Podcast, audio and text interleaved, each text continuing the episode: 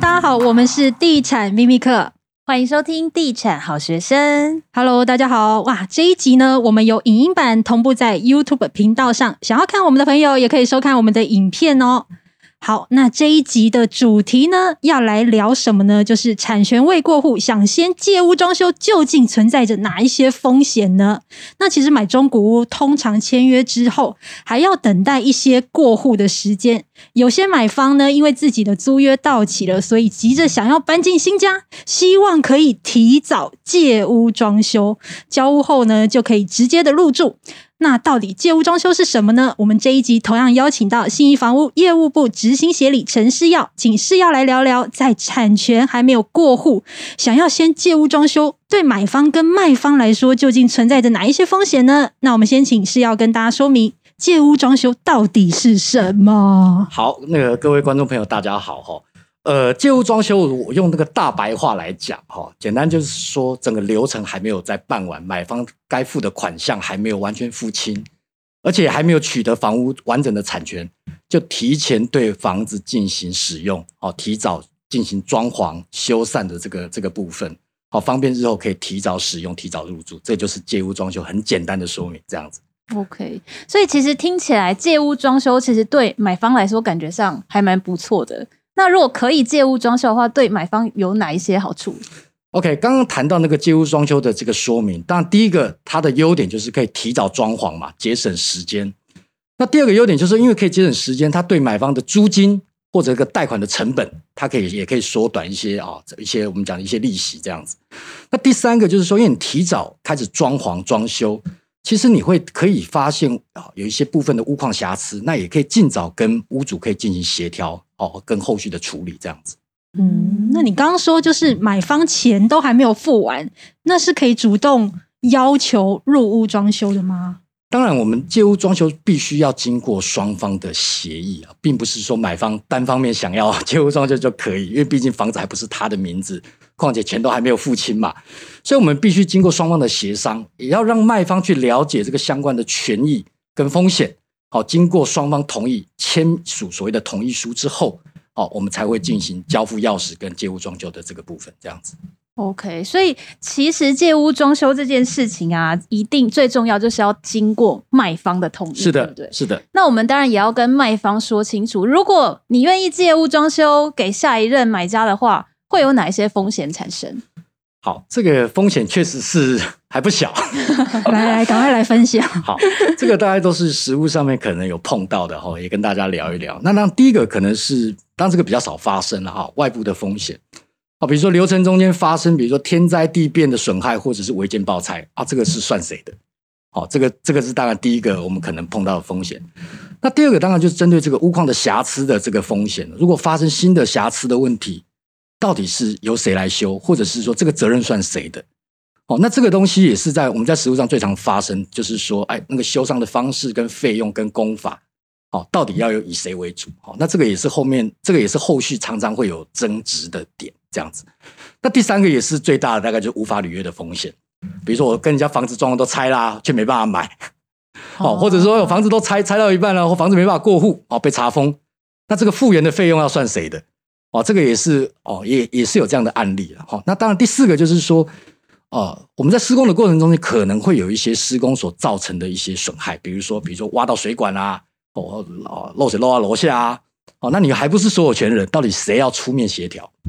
好，那这个也是我们常常也会遇到的风险。那当然，第五个就是违规使用，造成这个房子上面的一些风险。比如说，哎，还没有经过屋主同意你就搬进去住，好，甚至把有一些啊，比如说那个神神明厅啊，好，有一些祖先牌位就提早放进去，有些屋主看到就没办法接受，这个后面都会造成流程上面的争议，这样子。我觉得听起来你好像很多血泪的经验，你要不要 要不要分享几个 你曾经经手过或是听过的案例？我我只能讲听过，不能讲经手。好，okay, 好，都是他听过的，听过的。OK，好，我我们大概有处理过一个案件了哈，那属于公寓型的案件。那当然，因为这个公寓型的案件，那个天花板是没有所谓的维修插接口，哦，所以当然买方有这样子借屋装修的需求，那当然我们也是前面所谈到一些该处理的步骤，大概都有完成。啊，那买方大概就是把那个天花板拆掉，哇，拆掉的时候就看到那个整个水泥块剥落啊，钢筋外露啊，哦，那当然他就有找所谓的氯离子做做氯离子检测，哦、海砂屋，对，就是就是我们一般称的海砂屋。哦，但但是啊，那个海砂屋这个重大瑕疵的认定比较没有争议。那像后面比较大的问题是说，那怎么复原？那复原的费用要怎么算？哦，这时候卖方就会说啊，那这个海砂屋那我认了，可是你装潢费用我不可能退，就是你拆拆装潢的费用不可能叫我我出嘛。可是买方这边也会有一些主张啊，是因为你的房子重大瑕疵导致我的损失。所以大家对于这个点上面，如果事前没有一些哦，我们讲的一些哦协议，那后面大概就是吵架。好，所以这第一个，我们大概在处理，后面也花了蛮大的心力去做后面的协调了。哦，那第二个案例也是哦比较常也发生，中古买卖也也也常常看到，大概就是漏水问题。哦，我记得有一个案例大概是这样子，就是那个厕所，厕所拆拆厕所，整个厕所要全部换掉打掉。那在拆除过程发现有一些管线哦渗漏水的问题。好，那当然，买方第一时间就告诉屋主啊，说：“哎，你这个这个有这个瑕疵啊，你要处理这样子。”那屋主其实也有很多的问号，他觉得：“哎，会不会是你自己挖坏的啊，或者是怎么样？”哦，光是这个这个责任的部分，就双方就有一些不一样的想法。那还有第二个争议点就是说，那后面怎么修？那当然，对屋主来讲，他觉得说，我房子都先借你用啦，哦，那你后面你都要拆掉啊，那你这个就自己弄就好啦，干嘛还要叫我来负担这个费用？但是买方就会希望，就是说，那你你要找补，你要补贴我金额，哦，那我就估那复原的费用多少钱，你就补贴我这个，哦，补贴我这样修缮的费用。但是针对怎么修、怎么补贴，那个工法怎么样，那双方这个认知上的一歧见是非常大的。哦，那因为这个确实跟我们在一般的交易其实落差很大。如果一般的交易，当然有类似这样的瑕疵，屋主只要在交屋前修好给你给买方就好。可是通常。双方对于这个工法，因为买方知道自己住，他当然会希望是用比较好的修缮方式，哦，比较完整的修缮方式，那相对那个金额也会非常高，所以这个也会存在这个我们讲这个在处理上面的很大的争议。这样子做这两个案例的血泪说明，这样子。欸，那我想了解一下，就是通常这样子听起来对卖方来说，其实还蛮有压力的，但是卖方都不太同意这件事情。通常我们以实物来讲，当然我们。啊、哦，很多卖方大概都会有一些顾虑，确实也是，都会比较小心一点。对，对对确实也是，因为如果简单讲，你在你用网络去爬文，你大概就看到很多类似这样的争议案例。但是，一般买方会提出这样子的需求，一定就是跟他能承购这间房子是有很重大的关联，所以他可能是在要出价的时候，他就有提到，比如说我有所谓的搬迁的日期的急迫的时间的压力。所以我必须要、哦、对、哦、这个也会对，所以我们可能在事前就会让屋主先知悉，好知悉说呃买方在承购这个房子，他可能有这样的需求。那这样子通常要写在合约上吗？是是的，没错。其实我们一般我们在这个所所谓的这个借屋装修，我们其实到通常都会让买卖双方去针对有一些可能比较容易发生问题的地方，会去会去注意，会去事前先去处理。哦，比如说第一个部分哦，就是说。我们针对这个流程上面，我们可以作为风险控管。嗯，好，什么意思呢？就是说，我们通常会建议，就是说，我们流程要办到某一个程度之后，才可以去做成为借屋装修。哦，什么意思呢？就是说，我们希望至少买方他已付的价金，啊，比如说他的自备款是全数付齐，哦，那他的这个贷款的尾款已经经过银行的这个核核准，哦，对保完成后，哦，并签立这个尾款担保本票，那我们才交付钥匙跟签立同意书。那如果针对这个没有贷款的客户，我们至少也希望他要付清至少五成以上的这个自备款，哦，避免说后面我们刚才讲了可能的风险这样子。好，这第一个我们会特别建议是在风险控管上面要注意。那第二个部分，我们建议就是说那个相关的这个税费的这个部分也是要在这个同意书上面写清楚。啊，比如说一般里面会牵扯到的税费包含的房屋税、地价税，嗯，那这两个我们还是是会以合约的精神为主，就以交屋日。前后当做这个切算，交日前还是属于屋主要负担，那交屋日后当然就属于新的买方要来负担。但是里面里面的水啊、电啊、瓦斯啊、管理费，我们还是基于使用者付费为的原则。哦，我们会切算到所谓的借物装修的起始日来当做是一个分算的时间点，装修的当天开始计算。对，因为你开始会使用，就会有衍生的一些使用的费用这样子。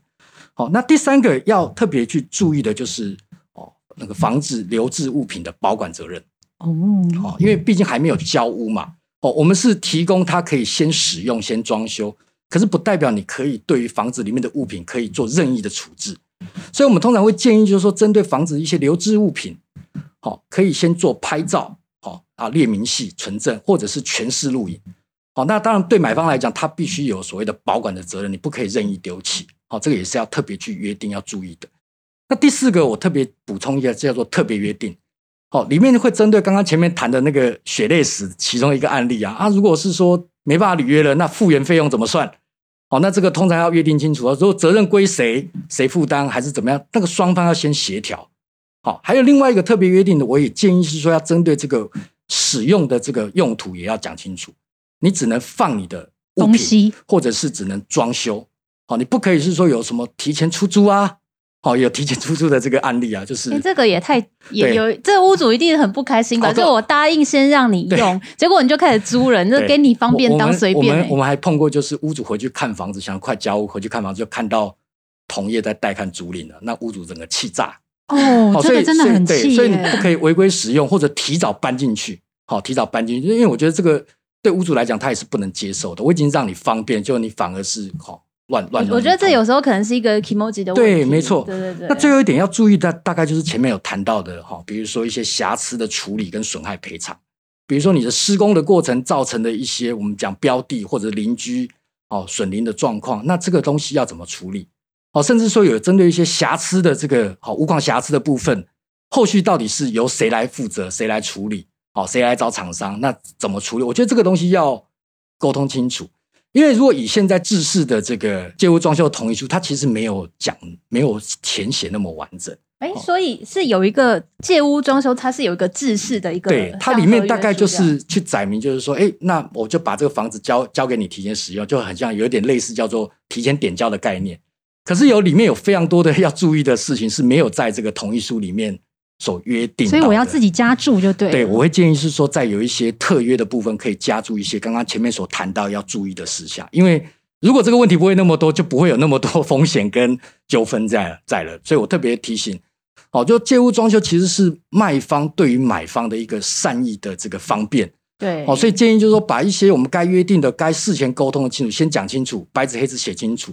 哦，不要让这个屋主的这个好意反而变成后面要承担的风险。大概的建议是这样子。对，然后如果是针对买方的话呢，刚刚是要有不小心透露一个重点，就是如果你有这个借屋装修的需求，其实在买的时候就可以当做是一个条件跟屋主提出来的。是的，最后我再补充一个最后的一个小小的建议哦，就是说一般哦借屋装修的过程中间，如果你发现发现到哦屋况瑕疵，或者是你准备要拆一个。装潢就会该讲天花板，我建议是第一个是要全程录影，全程录影，因为那个不然会有责任归属的，算谁的？或者是说你可以请你你这个案子的中介人员到现场一起见证，以免说拆下来看到真的第一时间看到有一些真的是风险或者是大严严重瑕疵，那后面大家不认账的行为，所以我建议就是说全程录影，拍照存证或者找中介公司到现场，好去去做一些这个做个见证。我建议是。这样子在日后的处理比较不会有那么多问题，这样子，对，嗯，好的，那总结一下是要整理的重点哦，就是借屋装修契约内容一定要写清楚，是的。再来呢，衍生的水电费啊、瓦斯费等等的，要依照借屋装修约定的当天开始分担。好，再来就是呢，如果在装修的过程中呢，遇到施工不当。而引起一些房屋的损害呢？关于责任归属的部分，也要明定清楚，才不会产生纠纷哦。大家要特别注意。那这一集也非常谢谢是要跟我们聊天，欢迎下次再来。好，拜拜。好，那我们下一集再见喽，拜拜，拜拜。